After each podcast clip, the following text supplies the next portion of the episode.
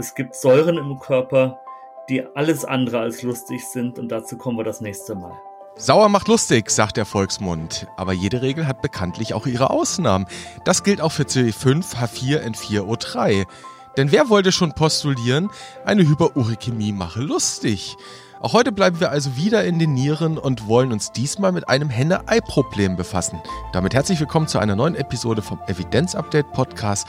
Auch heute wieder in einer Doppelbesetzung. Wir, das sind Martin Scherer, Präsident der Deutschen Gesellschaft für Allgemeinmedizin und Familienmedizin der DGAM und Direktor des Instituts und Poliklinik für Allgemeinmedizin am UKE in Hamburg. Und dort grüße ich Sie, Herr Scherer. Hallo. Hallo, Herr Nischler. Und heute ist wieder mit bei uns Jean-François Chenot. Er ist Direktor der Abteilung Allgemeinmedizin an der Unimedizin Greifswald und Sprecher der Sektion Qualitätsförderung in der DGAM. Hallo, Herr Chenot, schön, dass Sie wieder mit dabei sind. Danke, dass ich wieder dabei sein darf. Ja, und ich bin Dennis Nösler, stellvertretender Chefredakteur und Nachrichtenchef der Ärztezeitung aus dem Hause Springer Medizin.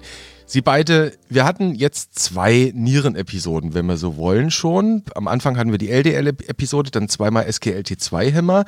Und da gab es doch ein bisschen Hörerpost. Wenn es für Sie in Ordnung ist, gehen wir ganz kurz durch und würdigen das eine oder andere, was da reinkam. Ist das okay? Gerne. Gerne, ja. Gut, ein Hörer hat uns nämlich nochmal dezidiert auf das Thema kombinierte Endpunkte angesprochen. Sie erinnern sich, das war das Thema der letzten Episode. Kombinierte primäre Endpunkte. Die hatten sie herrlich auseinandergepflückt mit Blick auf die DAPA-CKD-Studie. Und der Hörer hat uns darauf hingewiesen, dass einzelne Endpunkte zu vermischen manchmal tatsächlich zu skurrilen Ergebnissen führen könne. Ich zitiere mal, was er uns geschrieben hat.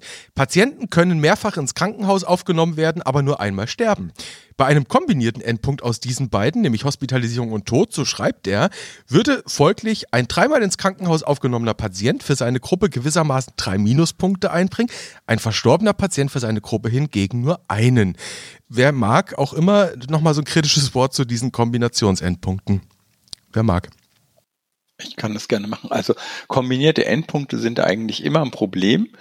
Und ähm, das habe ich auch in den Analysen ähm, genau besprochen.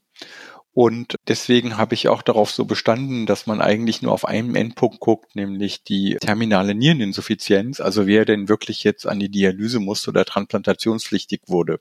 Und tatsächlich bei der letzten Studie, die wir beim letzten Mal besprochen haben, wenn man sich die, wenn man sich die Einzelendpunkte ansieht, sind weniger Menschen an die Dialyse gekommen in der Behandlungsgruppe mit dem SGLT2-Hämmer, sondern der positive Effekt ist vor allem dann aufgetreten, wenn man verschiedene renale Endpunkte zusammengerechnet hat. Hm. Und dass das zu Fehleinschätzungen führt, das ist schon in vielen anderen Studien gezeigt worden. Und man muss sich immer überlegen, ob das so richtig ist. Allerdings ist diese Rechenbeispiel, ähm, wenn ich das richtig verstanden habe, ist in dieser Studie jemand nicht mehrfach für den terminalen Endpunkt gezählt worden. Also drei Krankenhausaufnahmen haben nicht dreimal gezählt, sondern damit ist eigentlich der Endpunkt der Studie erreicht worden. Mhm. Das heißt, er ist nur einmal reingekommen. Trotzdem ist dieser Kommentar wichtig und ich hatte eigentlich gehofft, wir hätten das beim letzten Mal gut genug erklärt, dass das eine Einschränkung ist. Hm. Aber, Aber, scheinbar das, nicht. Das können wir ja tatsächlich auch für kommende Folgen, Episoden mitnehmen, dass wir auf dieses Thema immer wieder eigentlich einsteigen müssen, immer wieder auch erinnern, immer wieder auch erklären, weil es so wichtig ist wenn wir jetzt sagen, generell so kombinierte Endpunkte sind ein Problem und auf der anderen Seite uns auch nochmal überlegen, das Thema Effektmessung in solchen Studien ist ja generell nichts Triviales. Und Sie hatten in den letzten Episoden wiederholt darüber gesprochen, wie schwierig es ist, in solchen Untersuchungen ja überhaupt auch genügend Ereignisse in einer Studie zusammenzubekommen, um Effekte dann tatsächlich auch mit Signifikanzniveaus messen zu können. Und dann kommt noch hinzu, das war auch immer ein großes Thema in den letzten Episoden, dass die Studienpopulationen dann auch so zusammengesetzt werden, dass sie einfach mehr Morbidität haben, als es vielleicht in Real Life der Fall ist. Ist es dann ein notwendiges Übel, dass man mit solchen ja speziell kombinierten Endpunkten arbeitet? Herr Scherer, wie sehen Sie das? Als Übel würde ich sie nicht bezeichnen. Also die kombinierten oder zusammengesetzten Endpunkte zusammen dann als primärer Endpunkt in klinischen Studien bieten eigentlich meines Erachtens fast mehr Vorteile, als dass man sie als übel bezeichnen müsste. Die statistische Effizienz nimmt zu. Das heißt, man braucht eine geringere Stichprobengröße. Man kann die Studie früher beenden. Man hat die Möglichkeit, verschiedene Effekte einer medizinischen Intervention dann summarisch auszuwerten. Das Problem ist, man muss einige grundlegende klinische und statistische Voraussetzungen beachten. Dazu gehören zum Beispiel, dass jede Endpunktkomponente auch eine klinische Relevanz haben muss. Das höre ich auch so ein bisschen aus der Kritik des Zuhörers raus. Und dann ist es natürlich auch wichtig, dass die Patienten nach Möglichkeit auch bei vorzeitigem Therapieabbruch bis zu ihrem Tod oder bis zum geplanten Ende der Studie weiter beobachtet werden müssen. Und dann, last not least, müssen alle Endpunktkomponenten separat ausgewertet werden, damit man eben auch sehen kann, wie ihr Beitrag zum Gesamtergebnis aussieht und natürlich auch, dass man sehen kann, ob verschiedene negative Effekte auf eine oder mehrere Komponenten vielleicht verschleiert werden. Mhm. Das hatten wir da im letzten Mal ja auch sehr schön besprochen. Also da hatte ich ja ein bisschen Kritik an dem Endpunkt, ein Abfall der EGFR um 50 Prozent, wo ich ja erklärt habe, dass das natürlich, ähm, wenn man am unteren Ende ist, sehr schnell passiert und dass hier auch Varianzen ähm, dazu führen, dass dieser Endpunkt erreicht wird. Von daher genau gucken, passen diese Endpunkte zusammen und führt es nicht dazu, dass eher nicht gleichwertig zu bewertende Endpunkte wie an die Dialyse kommen mit ähm, Endpunkten, die auch nicht gut sind, aber die nicht vergleichbar sind wie eine Reduktion der EGFR um 50 Prozent vermischt werden. Mhm. Also insofern jetzt von, von mehreren Seiten, von Ihnen beiden, von dem Hörer, der uns da geschrieben hat, nochmal ein wichtiges Ausrufungszeichen, ein wichtiger Fingerzeig. Guckt euch immer die einzelnen Endpunkte an und überlegt dann auch, sind sie denn klinisch tatsächlich auch so relevant, kann man sie vergleichen. Das ist mal der eine Aspekt. Und dann noch eins, das hat uns ein Kollege von Ihnen freundlicherweise geschrieben, hat uns darauf hingewiesen, und zwar mit Blick auf die Netzwerkmeta-Analyse von Suetonia Palmer und Kollegen, die hatten wir in der vorvorletzten Episode besprochen, dass die doch bereits sogar schon Eingang gefunden habe in Anwenderhinweise, hier speziell zur nationalen Versorgungsleitlinie Typ 2 Diabetes mellitus. Dort schreibt er uns, laufen jetzt SGLT2-Hämmer bei Patienten ohne kardiovaskuläre Vorerkrankung quasi Insulin den Rang ab. Erst danach soll ein Insulin erwogen werden. Kann man das so deuten, dass diese Meta-Analyse, diese systematische Übersichtsarbeit vielleicht doch schon sehr viel mehr positives Potenzial jetzt entfaltet hat, als wir das besprochen hatten? Das muss ich zugeben, das ähm, habe ich dann nicht so gut rezipiert. Bisher ähm, war die Position der DGAM eine andere. Und jetzt in der neuen NVL hat tatsächlich, haben diese Studien dazu geführt, dass es jetzt eine Präferenz für die SGLT2-Hämmer gibt. Also doch, schon was passiert. Das ist relativ rezente Arbeit. Gut, dann würde ich sagen, vielen Dank an dieser Stelle. Halten wir es kurz mit der Hörerpost. Wir haben so mal zwei wesentliche Aspekte angesprochen. Jetzt Themenwechsel, hätte ich fast gesagt. Nein, jetzt kommen wir zu dem Thema, mit dem wir uns heute beschäftigen wollen. Wir hatten Ende der letzten Episode über zu wenig gesprochen, nämlich Natrium. Und heute soll es um zu viel gehen, nämlich zu viel Harnsäure. Und was irgendwie so ein bisschen auf der Hand liegt, wenn die Nierenfunktion sinkt, kann weniger Harnsäure filtriert werden. Ergo steigt sie dann an im Serum. So. Aber auf der anderen Seite, wenn dann irgendwie in der Niere Harnsäurekristalle ausgefällt werden, können die natürlich auch in der Niere Schaden anrichten. Nächste Folge wäre dann akutes Nierenversagen. Jetzt sage ich mal, klingt nach einem Circulus viciosus. Und die Frage, die sich dann stellt, ist, wer ist hier die Henne, wer ist das Ei? Herr Scherer, Herr Chenot, wer von Ihnen weiß, wer die Henne ist in dieser Sache? Ich würde Ihnen erstmal gerne ins Wort fallen. Sie haben, ähm, ich sag's jetzt mal, Sie haben mal den nützlichen Idioten gegeben. sehr gerne, sehr gerne. Entschuldigung, wenn ich das benutze. Also, es gibt da eine Verwechslung. Und zwar mit der Harnsäure. Es ist richtig, was Sie gesagt haben, dass mit der abnehmenden Nierenfunktion weniger Harnsäure filtriert wird und der Harnsäurespiegel steigt. Was aber nicht stimmt, ist, dass das zu Ausfällen von Uratkristallen in der Niere führt. Mhm. Ähm, das gibt es tatsächlich. Es gibt die sogenannte ähm, akute Uratnephropathie. Die tritt im Regelfall bei Tumorlyse-Syndrom, also als sekundäre Hyperuräkämie auf. Und das ist ein akutes Problem. Und dann fällt tatsächlich Harnsäure in den Tubuli aus und es kommt zu einem akuten Nierenversagen. Aber eine chronische Uratnephropathie, die gibt es nicht. Mhm. Die, ähm, und da gibt schon ganz alte Studien zu, ähm, die zeigen also ein Non-Disease oder ähnliches. Also es gibt keinen Beweis dafür, dass das bei der chronischen Hyperuräkämie eintritt. Mhm. So, nach dem, was Sie sagen, es gibt die akute Form, das hieße dann letztlich Harnsäure senkende Therapie nur in ausgewählten Fällen und nicht grundsätzlich, wenn man sich überlegt, naja, Harnsäure wird nicht filtriert, also Nein. muss ich sie irgendwie künstlich reduzieren. Nein, sondern es gibt erstmal eine pathophysiologische Frage dahinter. Es gibt drei Dinge, die man ähm, postulieren kann. Man kann entweder postulieren, es liegt an der eingeschränkten Nierenfunktion, dass die Harnsäure steigt. Das heißt, das ist eine rein einfach eine Folge. Man kann postulieren, dass diese erhöhte Harnsäure wiederum die Niere schadet, allerdings nicht über die Kristalle. Mhm. Das weiß man nicht. Oder man kann sagen, dass die Grundkrankheiten, die zur eingeschränkten Nierenfunktion führen, eben halt eben auch damit zusammenhängen, dass die Harnsäure höher ist. Und das kann man nur durch ein Experiment klären. Und dieses Experiment haben wir die ganze Zeit nicht gehabt, bis vor kurzem. Ja, bis vor kurzem. Da sprechen Sie jetzt nämlich zwei Veröffentlichungen an, die es da gegeben hat. Ähm, ist schon ein paar Tage her, ist nicht jetzt ganz so rezent. Nämlich Veröffentlichung randomisiert kontrollierte Studien, immerhin, die sich eben gerade mit dem Effekt von Allopurinol in dem Fall auf die Nierenfunktion beschäftigt haben, um diesen Pathomechanismus eben auch mal vielleicht so ein bisschen ja anzudeuten jedenfalls. Beide Male, ich fasse das jetzt mal ganz kurz salopp zusammen, wenn man sich diese beiden anguckt in den Conclusions, bringt nichts ist das Ergebnis, zweimal. Ähm, heißt das jetzt generell dann Finger weg von Allopurinol, wenn es um die Niere geht, Herr Scherer? Also vermutlich meinen Sie zwei RCTs aus dem New England Journal of Medicine.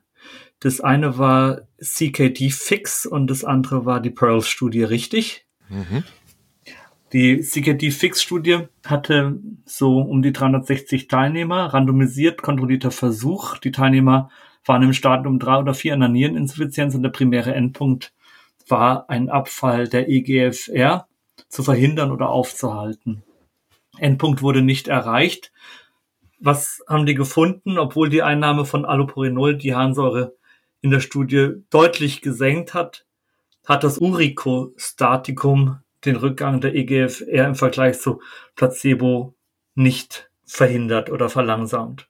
Die zweite Studie ist die Pearl-Studie mit einer Dauer von über drei Jahre. Ähnliche Ergebnisse, 530 Teilnehmer, Diabetes mellitus Typ 1. Es waren ähm, auch bei dieser Patientengruppe ein erhöhter Harnsäurespiegel mit einem erhöhten Risiko einer diabetischen Nierenerkrankung assoziiert. So heißt es in der Publikation. Es wurde geschaut, ob eine Einnahme von Allopurinol die Abnahme der EGFR bei Typ 1 Diabetikern verlangsamen kann. Die Probanden wurden auf eine Behandlung mit Allopurinol oder Placebo randomisiert. Auch hier Senkung des Harnsäurespiegels, aber eine Verschlechterung der EGFR mit der Zeit in beiden Gruppen. Und zwar gleich. Und zwar gleich in beiden Untersuchungen. Genau, also der erwünschte Effekt oder was man postuliert hat, also wenn man annimmt, dass die erhöhte Harnsäure dazu beiträgt, dass die EGFR abfällt, das konnte hier nicht gezeigt werden. Das heißt, durch eine Behandlung einer asymptomatischen Hyperuricämie ist es nicht dazu gekommen, dass die Nierenfunktion weniger stark abgefallen ist. Hm. Und das ist sehr wichtig und da muss man aber auch nochmal betonen, wir reden über die asymptomatische Hyperuricämie. Das ist leider ähm, häufig so, dass Patienten, und wir reden ja über Patienten, die oft schon sehr, sehr viele Medikamente nehmen, einfach nur, weil sie eine erhöhte Harnsäure haben, eine Allopurinol-Verordnung bekommen. Und das hat man unter anderem unter der pathophysiologischen Vorstellung gemacht, die halt getriggert worden ist durch die Erfahrung mit der akuten Uratnephropathie. Und das lässt sich aber für die chronisch erhöhte Harnsäure nicht nachweisen, dass da ein Vorteil ist, ähm, sowas zu vermeiden. Hm. Also bei einer symptomatischen Hyperuricämie, ich sage jetzt mal klassische Folge, wäre dann eine Gichterkrankung, ist die Sache ja eh klar. Aber das, worauf Sie hinaus wollen, ist, dass wir eben das Credo der Degam, wenn ich das so sagen darf, wir behandeln nicht Laborwerte, nicht wahr? Ganz genau. Korrekt. Korrekt. Ich würde in dem Zusammenhang drei Zahlen nennen. 2, 14, 5. Können Sie damit was anfangen, Herr Nössler? 2, 14, 5? Ja, die Antwort auf alle Gichtfragen. 2, das klingt, 14, das, das klingt wie 2, die Telefonnummer meiner Mutter. Mindestens zwei Gichtanfälle im Jahr als Indikation für eine harnsäuresenkende Therapie. Da haben wir schon mal die zwei. Frühestens 14 Tage nach Gichtanfall anfangen mit der Therapie. Das ist die 14 und fünf, das sind dann Jahre. Nach fünf Jahren einer effektiven Therapie kann man drüber nachdenken, damit aufzuhören. 2, 14, 5. Ich bin natürlich voll einverstanden mit den Ausführungen von Martin Scherer. Ähm, Steht in unserer Leitlinie auch schon. Genau. Ich würde aber gerne darauf hinweisen, dass das die ähm, Rheumatologen, die ähm, ja die besonders schweren Fälle der Hyperurikemie, also der Gicht behandeln, dass die das anders sehen. Mhm. Das sollten wir, glaube ich, klarstellen. Die sind der Meinung, dass der erste Gichtanfall schon ein Grund ist, ähm, aggressiv zu behandeln. Mhm. Ja, das führt natürlich dazu, dass wenn man aggressiver behandelt, dass dann eventuell ein zweiter Gichtanfall verhindert wird und mit dem Gichtanfall auch eine Gelenkdestruktion. Auf der anderen Seite haben wir aber die Nachteile. Sehr, sehr viele Menschen haben seltene Gichtanfälle im Abstand von mehreren Jahren und die werden so nicht mit einem Medikament, was durchaus auch viele Nebenwirkungen hat, unnötig behandelt und auch deren Gelenke werden nicht zerstört. Und der Unterschied, warum das hat eine Weile gedauert, aber ich glaube, der Unterschied, warum die Rheumatologen die Gicht so aggressiv behandeln wollen und die Hausärzte nicht, ist, ich glaube, wir sehen völlig andere Patienten. Die üblichen Patienten mit Gicht, die wir in der Hausarztpraxis sehen, die sind eigentlich relativ leicht zu behandeln während ähm, Rheumatologen oft Menschen sehen, die sehr, sehr viele Anfälle, ähm, sehr schlimme Anfälle haben oder auch zum Beispiel ähm, bis dahin zur tophösen Gicht. Und die tophöse Gicht, die habe ich als junger Arzt noch gesehen, die ist heute schon sehr, sehr selten geworden. Und das sind vielleicht auch Patienten, die einen guten Grund haben, ihre Gicht nicht nur beim Hausarzt, sondern eventuell in Zusammenarbeit mit einem Rheumatologen zu behandeln. Das ist eigentlich das Lied, das ich seit nach zwölfjähriger Leitlinienkommissionsleitungsarbeit singen kann, Jean, und du auch mindestens genauso lange, noch länger bist du in Leitlinien aktiv. Wir sehen andere Patienten, wir sehen unselektierte Patienten und die Spezialisten, und das haben wir in vielen Leitliniengruppen sehen, einfach hochselektierte Patientinnen und Patienten und haben da einfach auch eine andere Brille. Und daraus speisen sich dann viele augenscheinliche Konflikte oder Wahrnehmungsunterschiede und dann natürlich auch unterschiedliche Empfehlungen, so dass wir dann immer sagen, wir müssen die Empfehlungen formulieren, die für unseren Versorgungsbereich gelten sollen. Aber beide Brillen haben ja ihre Berechtigung und absolut, auch absolut. Ne, Wahrheit. Aber und ist keine, keine Frage von richtig und falsch. Ist keine Frage von richtig und falsch, sondern ist eine Frage von, wie schwer krank die Menschen sind. Genau. Und die schwer kranken Patienten sind sicherlich mit so einer aggressiven Herangehensweise gut bedient. Aber für die Mehrheit der Patienten, die ähm, eine Feld-, Wald- und Wiesengicht haben, die ihre Gelenke nicht zerstören wird, ist sicherlich ein etwas zurückhaltenderes Vorgehen, wie es in der Degam-Leitlinie postuliert wird, angemessen. Ich würde gerne nochmal die Aufmerksamkeit auf einen anderen Punkt schließen, weil nicht nur angenommen wird, dass eine erhöhte Harnsäure mit einem erhöhten Risiko ähm, für eine Verschlechterung der Nierenfunktion einhergeht, sondern es gibt schon lange Beobachtungen, dass eine erhöhte Harnsäure auch mit erhöhten kardiovaskulären Ereignissen einhergeht. Mhm. Und das war gar nicht so sehr getriggert von den Nephrologen, sondern ähm, vor allem auch von Kardiologen ein Grund anzunehmen, naja, wenn Menschen mit erhöhter Harnsäure ein erhöhtes kardiovaskuläres Risiko haben, dann wäre es doch sinnvoll, wenn wir das senken. Und das könnten wir zum Beispiel machen mit Allopurinol oder einer neueren Substanz, dem Febuxostat. Und das ist sehr interessant. Magst du noch was dazu sagen, Martin? Naja, dass auch das Febuxostat anfänglich suggeriert hat, dass es kardiovaskulär Hilfe. Ich hoffe, das war der richtige Konjunktiv. Hilfe, korrekt. Das, das Gegenteil war aber der Fall. Dann gab es die CARES-Studie, eine randomisiert kontrollierte Studie mit mehr als 6000 Patientinnen und Patienten mit Gicht und einer bedeutsamen kardiovaskulären Krankheit in der Vorgeschichte. Und da gab es eben unter Febuxostat im Vergleich zu Allopurinol mehr kardiovaskuläre Todesfälle und eine höhere Gesamtsterblichkeit. Und deshalb, auch hier unterscheiden sich wieder die Fachgesellschaften, findet man in der entsprechenden Degam-Leitlinie zu diesem Thema, dass Allopurinol gerade auch wegen des Nebenwirkungsprofils dem Febuxostat überlegen ist. Ja, nicht nur das, aber der, der wichtige Punkt, also ich würde es nochmal gerne zurücklenken, also die Annahme, dass man eine asymptomatische Hyperuricämie behandelt, um das kardiovaskuläre Risiko zu senken, diese Annahme ist nicht belegt. Und deswegen nochmal zurück zu den Studien, die wir eben gerade besprochen haben. Wir haben gesehen, ähm, die Behandlung der asymptomatischen Hyperuricämie hat keinen Vorteil für die Niere. Und ich bin ziemlich sicher, dass die im Moment laufenden Studien, die bald zu Ende gehen werden, auch zeigen werden, die Harnsäure ist sozusagen ein innocent bystander. Also das hängt an den Grunderkrankungen, die sowohl eingeschränkte Nierenfunktion als auch kardiovaskuläres Risiko erhöhen, ähm, Innocent Bystander Genre, also das ist halt in kardiovaskulären Risikomodellen ein unabhängiger, aber nachgeordneter Risikofaktor ist, korrekt? Genau. Und es bedeutet, dass es nicht kausal verantwortlich ist und darum auch eine kausale Behandlung, indem man die Harnsäure senkt, dass man dadurch das kardiovaskuläre Risiko senken könnte. Es ist weder belegt, noch ist es wahrscheinlich. Die Studien laufen gerade, die werden in den nächsten zwei Jahren fertig werden, dass man belegen kann, dass die Behandlung der asymptomatischen Hyperuricämie sinnvoll ist. Mhm. Und ich würde den Kollegen raten, die Behandlung der asymptomatischen Hyperuricämie einzustellen, weil es sehr unwahrscheinlich ist, dass da ein Effekt eintritt. Das ist einfach Spekulation. Da muss man die Studien abwarten. Im Moment haben wir nur Nebenwirkungen und wir erhöhen die Polypharmazie noch in einer Gruppe, die so und so schon sehr viele Medikamente nimmt. Naja, und die Degam-Leitlinie ist eindeutig an dieser Stelle. Du brauchst zwei Gichtanfälle, um die Indikation zu rechtfertigen. Genau. Und das kardiovaskuläre Risiko alleine ist ohne Gicht kein Grund, einen Harnsäuresenker zu verordnen. Sei es Herrlich, diese Einigkeit. Es ist so wunderbar. ja, es ist echt, können wir uns nicht mal streiten? Das kommt dann in einer anderen Episode. Ich, ich will aber nochmal zurückkommen, weil Sie haben jetzt so schön von der unschuldigen Harnsäure gerade gesprochen und quasi so, so, eine, so eine Art Entlastungsfreispruch hier so formuliert.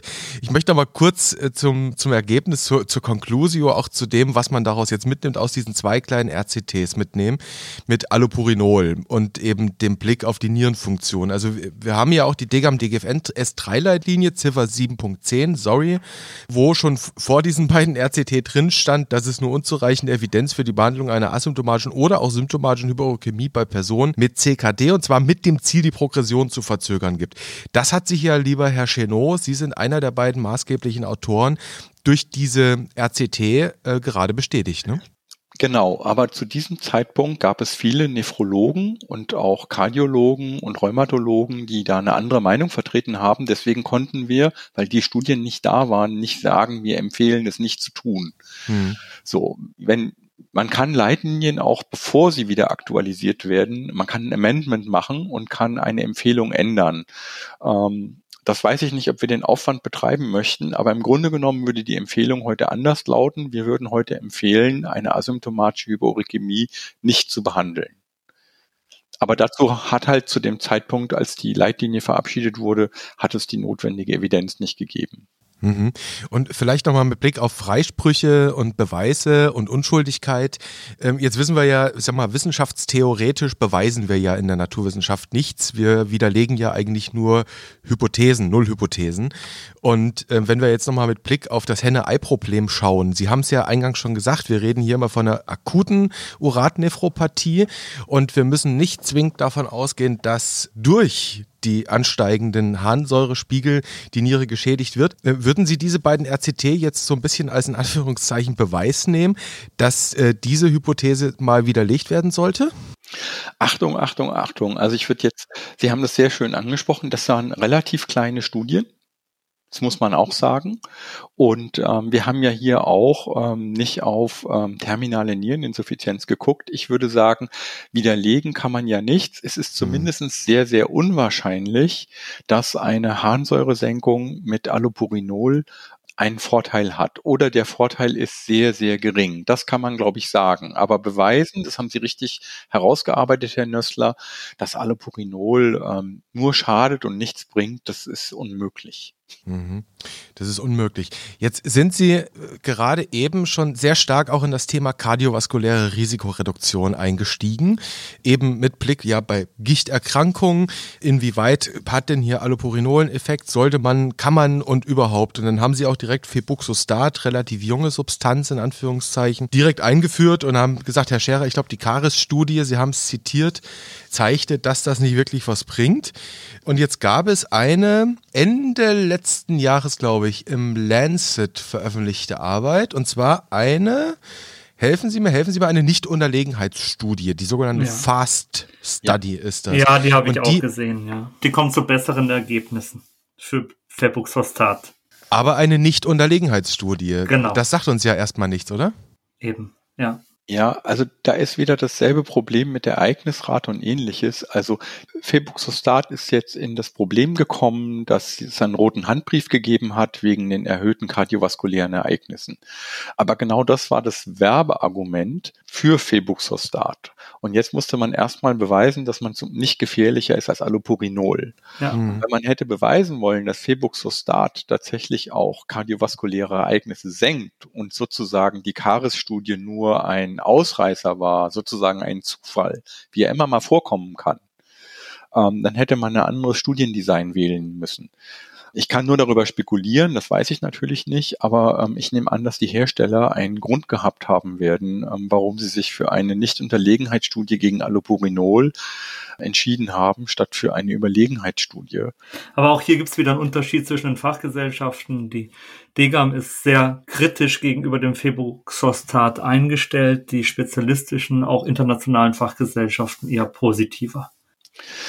Ich persönlich kann es eigentlich kaum nachvollziehen. Man muss eigentlich hier Kollegen auch davor warnen, ähm, das Febuxostat zu verordnen. Es ist ähm, deutlich teurer als das Allopurinol.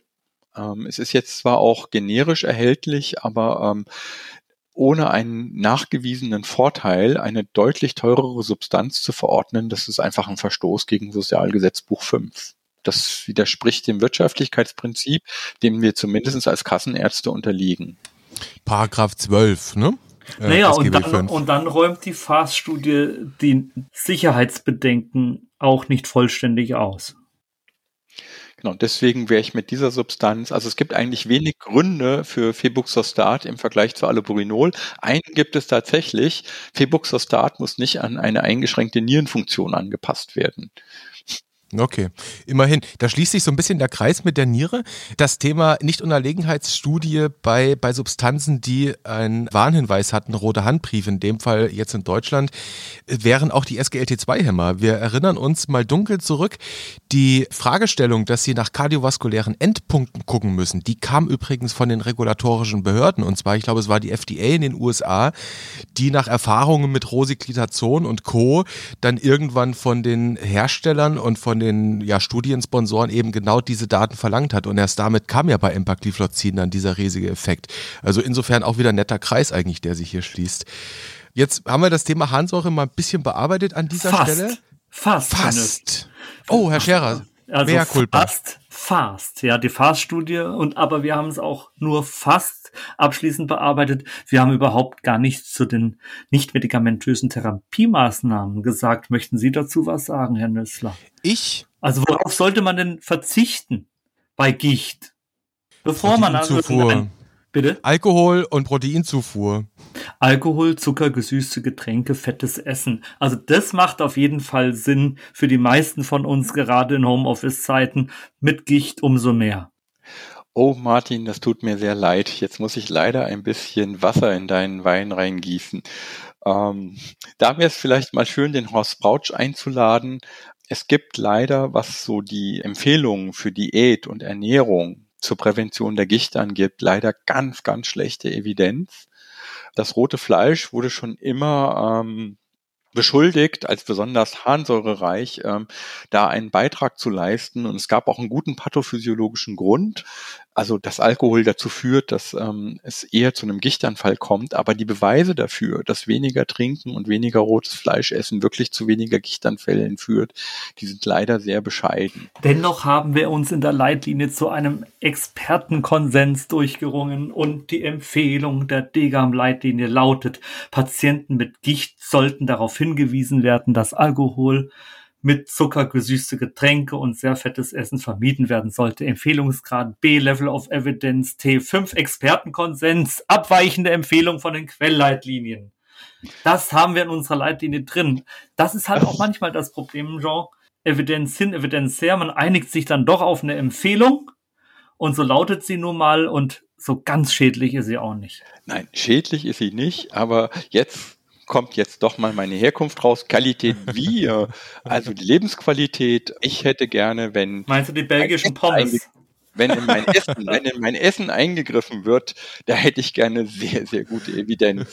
Bevor ich auf den Rotwein, die belgischen Pommes und vielleicht auch noch ein Entrecote dazu verzichte, da möchte ich gerne mehr als Level 4 Evidenz. Aber als Mitglied der Degam-Leitlinien-Kommission darf ich dich trotzdem bitten, zu unseren Empfehlungen zu stehen. Genau. Darauf ein Rotwein. man kann, man kann ja beides. Also ich, ich musste jetzt auch unweigerlich, nach dem, was Sie da aufgezählt haben, musste ich an so ein schönes Frühlingsfest irgendwie denken. Draußen im Grün, Sonne scheint, der Grill ist an, da ist eine Flasche Wein offen und man denkt sich, oh mein Gott, mit Blick auf die Harnsäure alles irgendwie jetzt nicht ganz gut. Lebensqualität, ne, haben wir es wieder. Es schließt sich immer wieder der Kreis Shared Decision Making, Patientenprävalenzen, äh, Patientenbedürfnisse muss man ja auch irgendwo noch berücksichtigen, ne? Statt Sonne. Prävalenz hätte ich Präfer Präferenz gesagt. Präferenzen, ja. Frühling, Frühling, Sonne und Mayo, genau.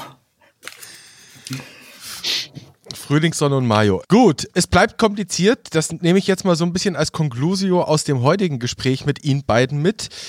Es war mir jedenfalls wieder eine große Freude mit Ihnen, dass wir uns in der Niere so ein bisschen äh, ausgetobt haben mit all den merkwürdigen Verästelungen, in Anführungszeichen und mal so ein bisschen auf das Thema Harnsäure geschaut haben. Henne-Ei, wir wissen, wir können hier nichts beweisen, abschließend, aber wir haben ein bisschen Licht da drauf gehalten.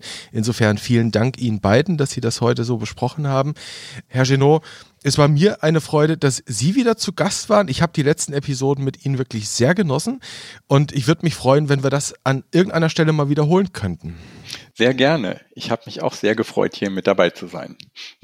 Ich möchte auch einmal Jean danken. Jean, wir haben so viele Jahre in Göttingen äh, Tür an Tür gearbeitet und das war nochmal ein, eine kleine äh, Rückschau in die Zeiten, wo wir so intensiv und lebhaft miteinander diskutiert haben. Hat mir Spaß gemacht. Schön, dass du dabei warst. Dankeschön. Ja, vielen Dank. Und Herr Scherer, ähm, wie immer natürlich auch mir eine große Freude, mit Ihnen diesen Podcast hier machen zu können. Insofern, Herr Scherer, dann für mich jetzt die Frage ganz vorsichtig, so Richtung Cliffhanger. Was könnte denn passieren, mit dem wir uns in der nächsten Episode mal beschäftigen? Wir hatten ja in der Vergangenheit eine ganze Reihe von Covid-Episoden, so dass dann jemand sagte oder mehrere Zuhörer sagten, das ist doch ein Evidenz-Update. Wie ist es denn mal mit Nicht-Covid-Episoden? Haben wir gemacht. Einmal LDL, zweimal Niere, einmal Harnsäure. Aber Frage an Sie, ist die Pandemie inzwischen vorüber? Hm, es fühlt sich nicht danach an. Es fühlt sich nicht ganz danach an und wahrscheinlich müssen wir dann mal wieder über hausärztlich relevante Pandemie-Themen sprechen. Hm. Ich kann noch aus dem Nähkästchen plaudern, dass wir in der Tat Hörerinnen Post bekommen haben mit dem Hinweis, warum wir nicht mehr über Corona reden.